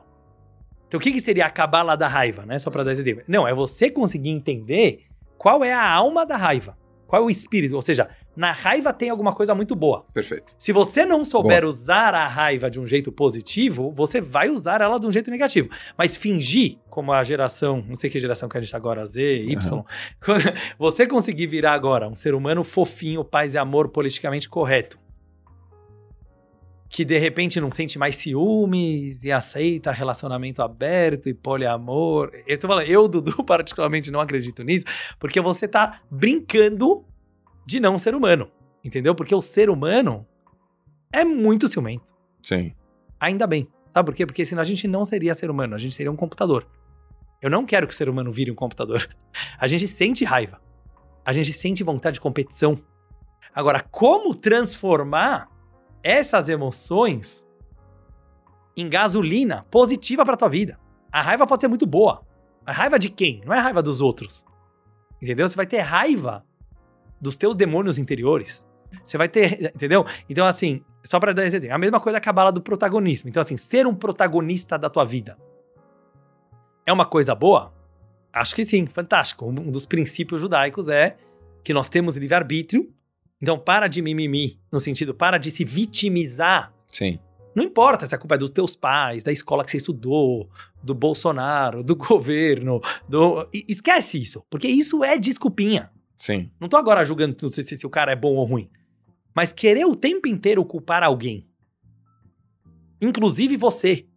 Porque isso também é uma fuga. Sabe aquela pessoa que ela goza de droga, é tudo culpa minha, porque no meu passado eu fiz isso, isso aqui. Isso também é uma forma de fugir da raia. É uma forma de você ficar se vitimizando. Então, ser protagonista é para de se sentir culpado ou de querer culpar alguém e se torna responsável pela tua vida. O que, que de agora em diante você pode fazer que vai mudar tudo?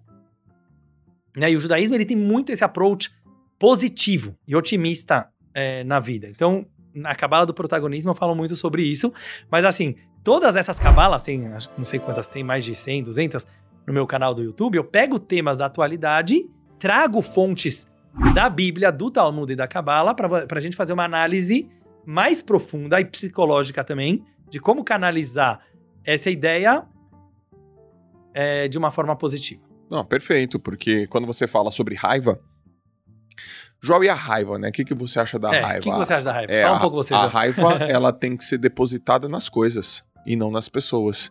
Porque quando você coloca é, aquela aquela energia que a raiva carrega numa, num comportamento, numa atitude, ela é poderosíssima. Ela tem a capacidade, ela tem o poder de transformar muitas coisas da Mais tua que o amor.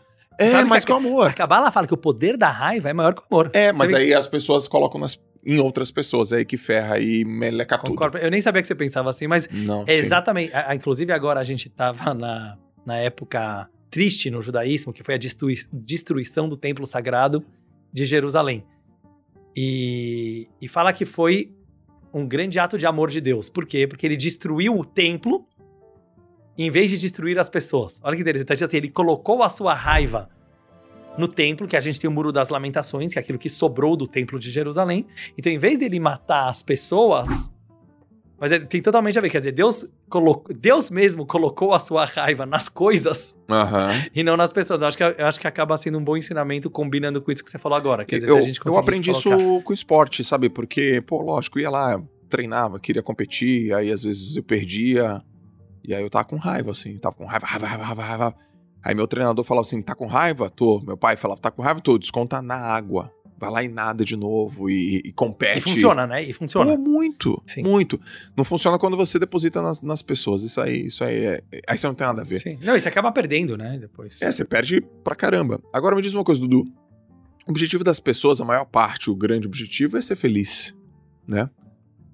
E como é que você abordaria a cabala da felicidade? Eu sempre costumo dizer, eu tenho, eu tenho até a cabala da felicidade e falo um pouco sobre isso no YouTube.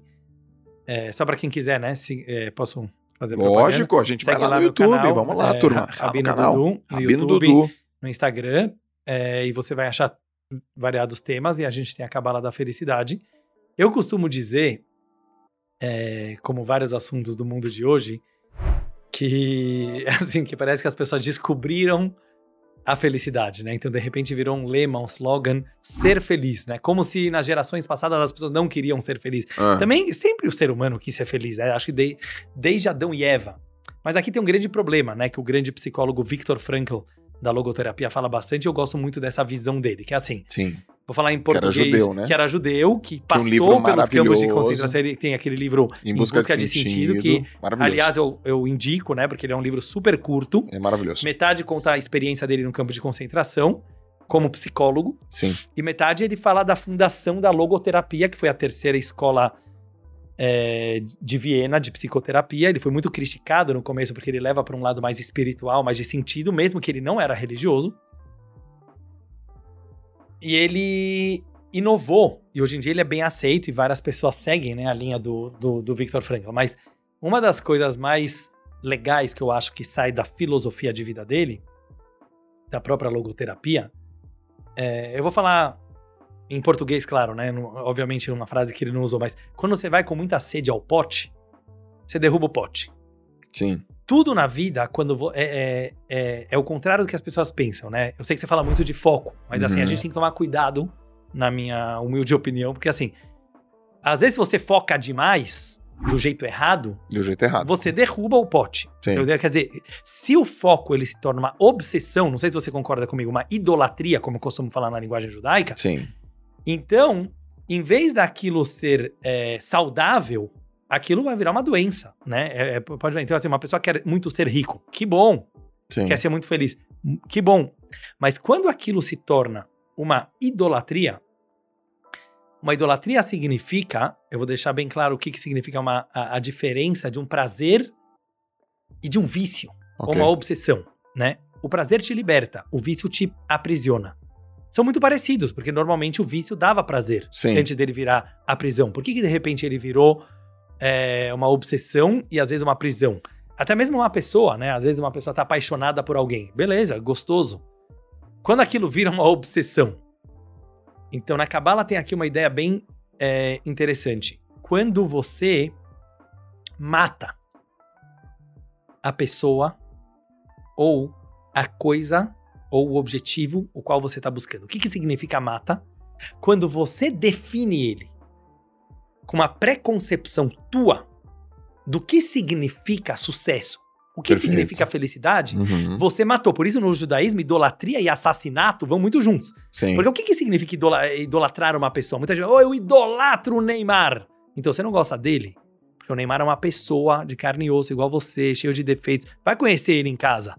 Agora, idolatrar alguém quer dizer que você quer ele morto. Você quer ele do jeito que você imaginou. Deus também. Uma pessoa que idolatra a Deus não é uma coisa boa. Porque o que, que significa idolatrar a Deus? Que Deus precisa se encaixar nos conceitos que eu construí sobre ele. Então, um dia que Deus se comportar diferente do que aquilo que eu imaginava, eu já vou ficar decepcionado com Deus. Perfeito. Pode ser com, meu, com o marido, com a esposa, pode ser com os filhos, pode ser com os amigos. Então, saber se relacionar com alguém ou algo vivo é não querer controlar aquela pessoa ou aquela coisa. Então, voltando para a felicidade, né? Claro que ser feliz é uma coisa fenomenal. Qual que é o grande problema? Que na hora que as pessoas colocam como meta de vida, eu quero ser feliz, e provavelmente ele tem uma pré-definição do, Do que é que é feliz. felicidade, ele já matou a felicidade. Então, assim, ele tá matando a, a- a capacidade dele ser feliz quando ele coloca como meta ser feliz. Porque ser feliz pode ser tantas coisas. Você nunca vai ser esse feliz que você tá sonhando, entendeu? Porque é impossível. Porque ser feliz é o quê? É estar é, confortável em todas as áreas o tempo todo? Não, você não vai estar. Então, o que, que o Viktor Frankl fala claramente né, no livro dele lá em Busca de Sentido? Ele fala assim: tenha uma meta na vida, um objetivo, um sentido, alguma coisa que você acredita, e viva e se entregue por ele. Que você vai ser feliz e você vai ter sucesso inevitavelmente. Perfeito. Porque você vai conseguir passar por todos os desafios e obstáculos que te atrapalham porque você acredita na meta e não na felicidade. Então, assim, é, be- be- bem em poucas palavras, Hum, assim, peguei. quando a gente pega coisas que não são coisas e transformamos elas em coisas, Sim. nós estamos matando elas. Felicidade não é uma coisa. Felicidade é um conceito abstrato, Sim. infinito. Sim. Né, amor não é uma coisa. As pessoas idolatram o amor hoje em dia. Por que, que o amor tá tão difícil, né? Acho que em tempos atuais, o Bauman fala muito, né, do amor líquido. Aham. Por que, que o amor tá tão difícil? Porque o amor antigamente era uma consequência do relacionamento. O amor ele nascia de um relacionamento. Você começa a se relacionar com alguém, você vai amar essa pessoa. Quanto mais você conhece ela, quanto mais você se entregar pra ela, quanto mais você conviver com ela, você vai amar. Sim. Agora, quando uma pessoa fala, preciso viver um grande amor, tá bom, então eu vou usar alguém da sociedade para poder viver o meu grande amor. É uma coisa super egoísta, certo? Sim. Porque na verdade eu estou tornando o amor uma coisa. E o amor não é uma coisa, a felicidade não é uma coisa, o sucesso não é uma coisa, Deus não é uma coisa, a religião não é uma coisa, a espiritualidade é uma coisa. Então, assim, quanto mais a gente ter a humildade de encarar esses conceitos abstratos como não coisas, como coisas infinitas, digamos assim. Dinheiro é uma coisa? Gostei da pergunta. Gostei da pergunta. Você me pegou agora. Não, porque eu acho que assim, é, tem dois lados. Porque, sabe por que eu tô te Eu fazendo não- essa nunca pergunta? pensei nisso, mas fala. Sabe por quê? Porque é, dinheiro traz felicidade. Gostei da pergunta. Boa, né? Ótima pergunta. E eu acho que é relativo, Uhum. e baseado no que eu falei agora, eu vou te responder. Eu gostei da pergunta porque eu nunca tinha pensado Tá. no dinheiro nesse sentido. Pra mim, dinheiro não é uma coisa. Pra mim, dinheiro não é uma coisa. Tá. Mas eu, eu acho que tem que separar muito bem, né? Mas o dinheiro traz algo que não é uma coisa. Perfeito. Então va- va- vamos olhar assim. O dinheiro, o corpo do dinheiro, ele é uma coisa. O que, que eu quero dizer o corpo do dinheiro? O dinheiro é quantitativo, né? Você Sim. pode medir quanto dinheiro É, você é tem na concreto. conta. Ele é concreto. Ele é quanto concreto. dinheiro eu tenho na minha conta É. do banco. Perfeito. Quanto dinheiro custa, quanto custa aquele produto. Então assim, não dá pra falar que o dinheiro não é uma coisa. O dinheiro não é um conceito espiritual, ele é uma coisa extremamente pragmática e concreta. Nesse sentido, e eu falo muito sobre isso na Cabala do Dinheiro, vem a grande sabedoria, que eu acho que, fa- que é a diferença da cabeça do pobre a cabeça do rico. Eu falo muito lá, não tem a ver com ser pobre ou ser rico, né? É ter uma mentalidade de rico, uma mentalidade de pobre, é se você vai ser escravo do dinheiro ou se o dinheiro vai ser teu escravo.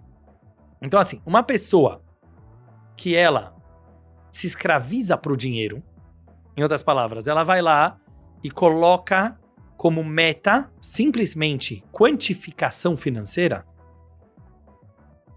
ele vai estar inevitavelmente se tornando, mesmo que ele ganhe muito dinheiro, mesmo que ele ganhe muito dinheiro, ele vai estar se tornando um escravo do dinheiro. E o dia que ele tiver muito dinheiro, esse cara vai estar perdido. Eu tô falando isso porque ele não vai saber o que fazer, porque o dinheiro vai mandar nele. O dinheiro manda nele. Então ele tá pegando uma coisa limitada para mandar num ser ilimitado, que é uma alma humana.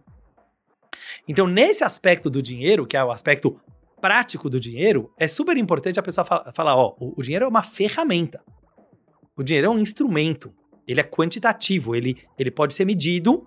Eu não posso deixar o dinheiro, assim como uma droga ou um remédio, mandar em mim. Eu posso usar ele o quanto for importante para a minha saúde mental. Quer dizer, ele tem que me servir e não eu servir ele. Agora, quando eu falei que eu tenho dúvida se o dinheiro é uma coisa ou não, é que eu acho que tem a alma do dinheiro. Você sabe que dinheiro em hebraico, eu sempre gosto de mencionar isso, é kesef. Ser? Kesef. Todo mundo tem que aprender essa palavra para Kesef. ganhar muito dinheiro. Kesef. Kesef, a traduz, vem, vem, vem do verbo em hebraico desejar. Ok. O que, que é o dinheiro, né? Agora, sem querer me prolongar nisso, mas se você pega historicamente, o dinheiro nada mais foi durante a história a criação de um denominador comum, né? Um- um- uma moeda em comum, que ela simboliza a possibilidade do ser humano desejar alguma coisa. Então, por exemplo, alguém que tem muito dinheiro tem mais capacidade de desejar. Não significa que ele precisa desejar tudo Certo. ou que ele deve realizar todos os seus desejos, porque aí provavelmente ele vai ficar pobre. Sim. Então, assim, a possibilidade de desejar, quanto mais dinheiro eu tenho no banco, e você vê que os grandes ricos, os verdadeiros ricos, quando eu falo rico, é rico de alma, rico de cabeça, eles fizeram muito dinheiro justamente porque eles não gastavam dinheiro em qualquer coisa que dá vontade na hora. Isso é uma alma mais pobre. Né? Tipo assim, ah, deu vontade, vai lá e compra.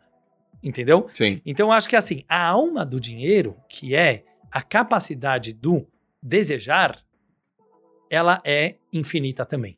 Então eu acho que uma pessoa que ela consegue se conectar com a espiritualidade do dinheiro, ela não ficar obcecada em ganhar muito dinheiro, mas ela realmente entender, como vocês fazem, né, no, no, no grupo, né, do Primo Rico e etc. Eu gosto muito, tem as aulas também do, do, do, do Film Class, eu estava assistindo algumas, e eu gosto muito de você conseguir pegar a filosofia que tem por trás da economia, do dinheiro, do comportamento humano.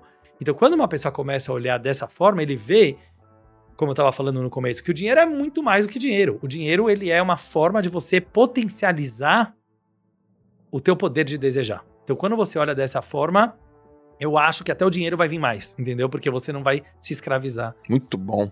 Para isso. Essa, essa, reflexão rende, hein? Essa rende, né? Essa dá, dá rende. Pra... Vai te dar umas lives aí. Ô, ô Dudu, é, cara, a gente tá passando um momento, a sociedade, não só brasileira, né? Todas as nações, passando um momento de bastante desafio único, pandemia. O que, que, você acha que aconteceu com a fé nesse momento? Você acha que algumas pessoas perderam? Ela foi reforçada? É, qual é o papel da fé? Que que se, qual é a tua percepção sobre isso? Uma pergunta delicada.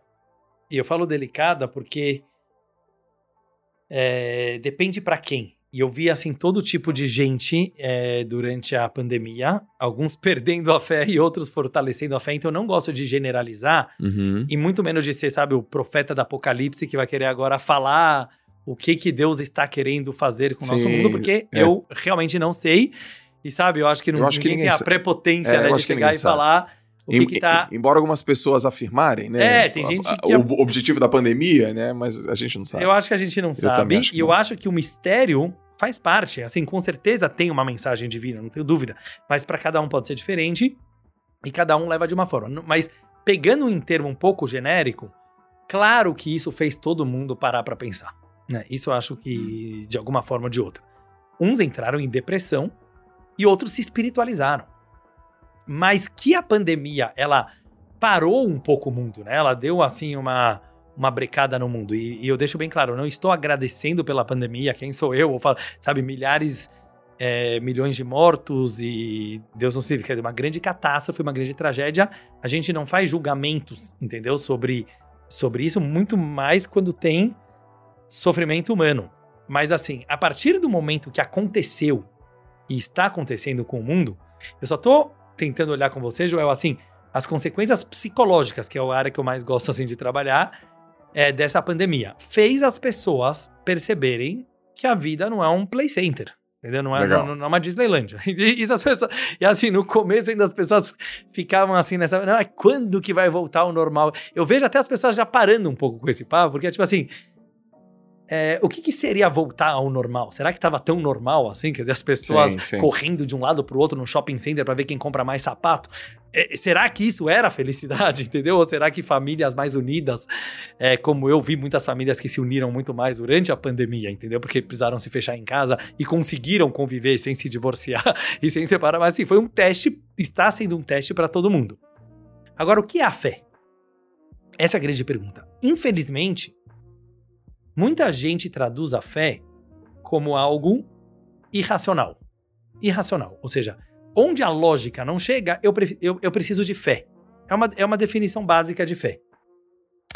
No judaísmo e na Cabala, a gente olha a fé não dessa forma. Por quê? Porque olhando a fé assim, filosoficamente falando, pode parecer que a fé é uma burrice. Né? O que, que a ciência começou a falar? Olha, ah, pessoas que não estudam muito, pessoas que não têm. Não tem argumento. Não tem argumento, vai falar Deus. Culpa Deus, é, tudo, tudo é Deus. É. E aí a ciência, né? Até no começo fala Deus nos livre, mas fala, a ciência matou Deus. E hoje em dia a gente fica ao contrário, porque acho que o que mais revela Deus hoje em dia é a ciência, mas no começo a ciência tinha o papel de matar Deus. No sentido de, assim, não precisamos mais de Deus para todas as respostas da vida, porque agora nós temos a ciência. Sim. Hoje em dia que a ciência gerou mais perguntas do que respostas, as pessoas de novo estão procurando Deus, porque tem uma coisa que a ciência não responde. A, respo a ciência ela pode responder todos, se Deus quiser, o o quês, mas não os porquês. Uhum. Ciência não responde porquê. Então, mesmo que você vai falar, ah, o universo foi criado a partir do Big Bang, viemos do macaco. Mas por quê? A ciência, não por mal, mas não é o papel dela entrar nisso. Sim. Então, quanto mais a gente sabe sobre o mundo, mais chato o mundo fica. Porque, tipo assim, antigamente, pelo menos, sabe, né? Eu fico vendo, às vezes, essas séries aí, na época dos vikings, Aham. mundo medieval.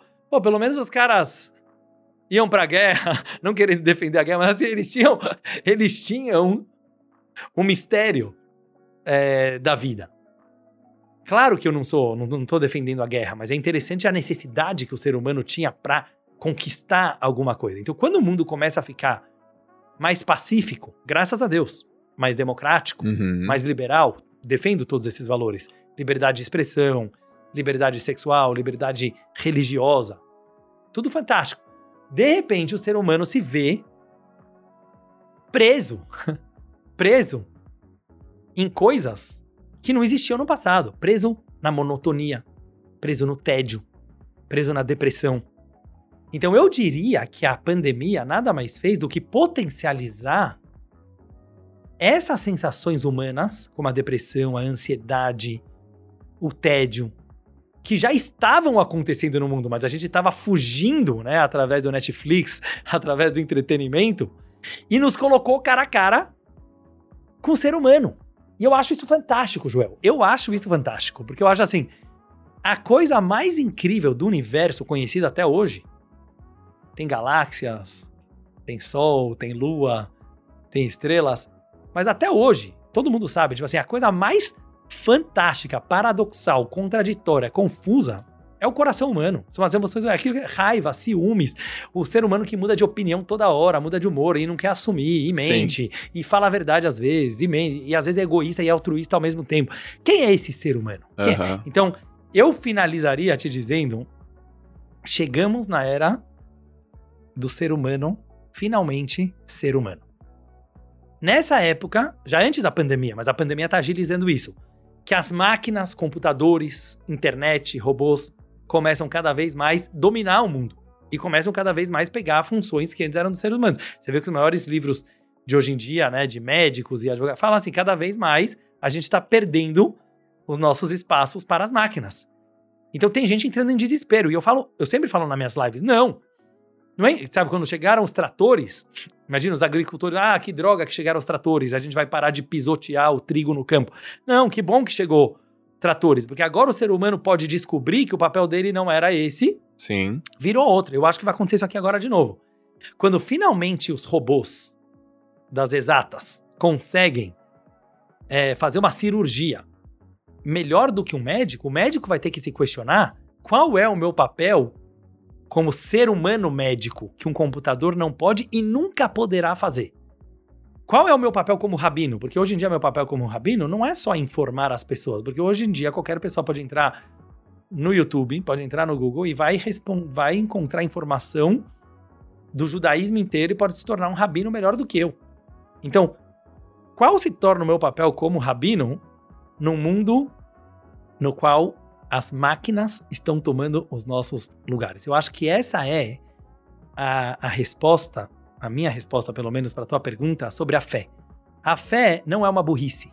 A fé não é uma falta de entendimento. O contrário, a fé ela é suprarracional. Depois que temos todas as respostas científicas, todas as respostas tecnológicas, Ela aparece. pra aí que vem a grande pergunta. Tudo bem, então, quem sou eu? Hum. O que eu estou fazendo aqui? O que, é o ser humano? Então chegou a hora, Joel, da gente lidar com essas emoções humanas, com é, essa confusão humana, com os nossos paradoxos, agonia, angústia, e não fugir dessas sensações, porque alguma coisa me diz que nessas sensações tão dolorosas, tão difíceis, o ser humano se encontra e a gente vai ter alguma grande surpresa nesse lado que sempre o ser humano fugiu. Sempre a gente fugiu para as guerras, sempre a gente fugiu para o entretenimento, sempre a gente fugiu para as Olimpíadas, nada contra. Mas assim, o ser humano sempre colocou fora a competição. Eu acho que, como você fez com a tua vida, né, como um grande Uhum. esportista, mas hoje em dia você trouxe a competição para dentro. Pra dentro. Pra dentro. Quer dizer, a competição é você com você mesmo. Sim. É gostoso competir lá fora. Sim. Mas A verdadeira. a verdadeira competição é Dudu contra Dudu. E eu acho que tá por aí é, é algo que a pandemia tá vindo mostrar pra, Show de pra bola. gente. Ô, Dudu, Manda.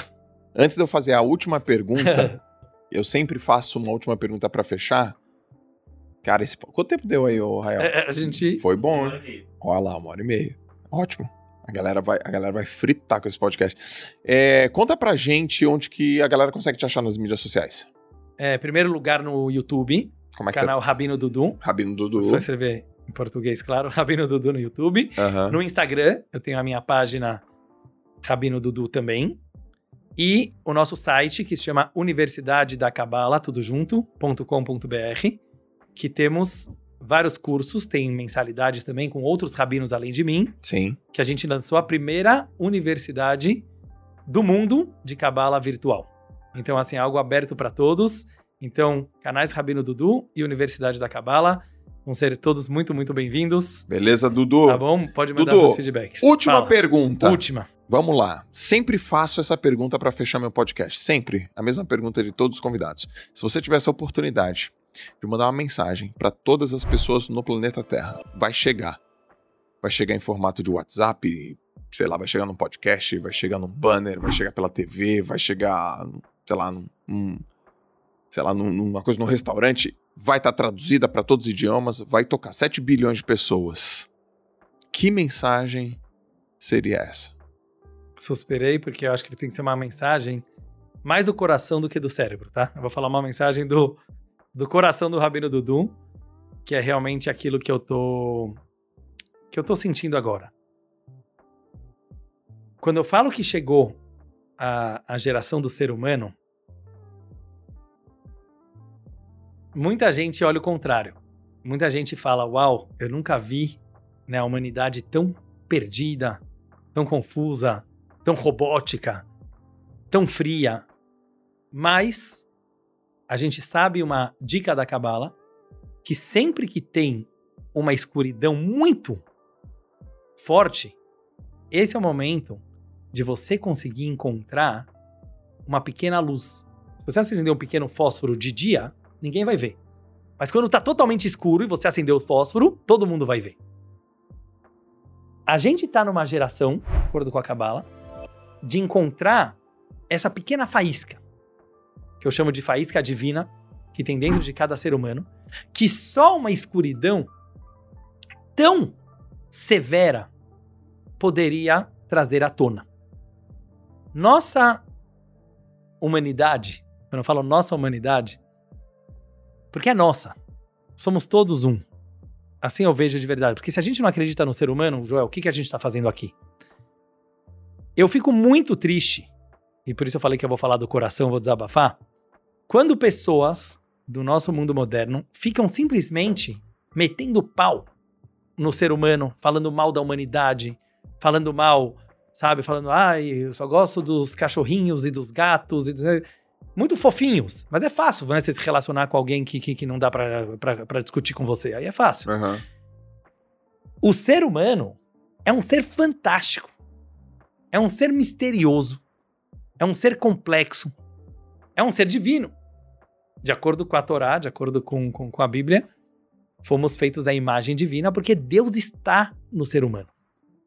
Então eu diria, vamos abraçar mais esse ser humano. Tanto o próximo como a você mesmo.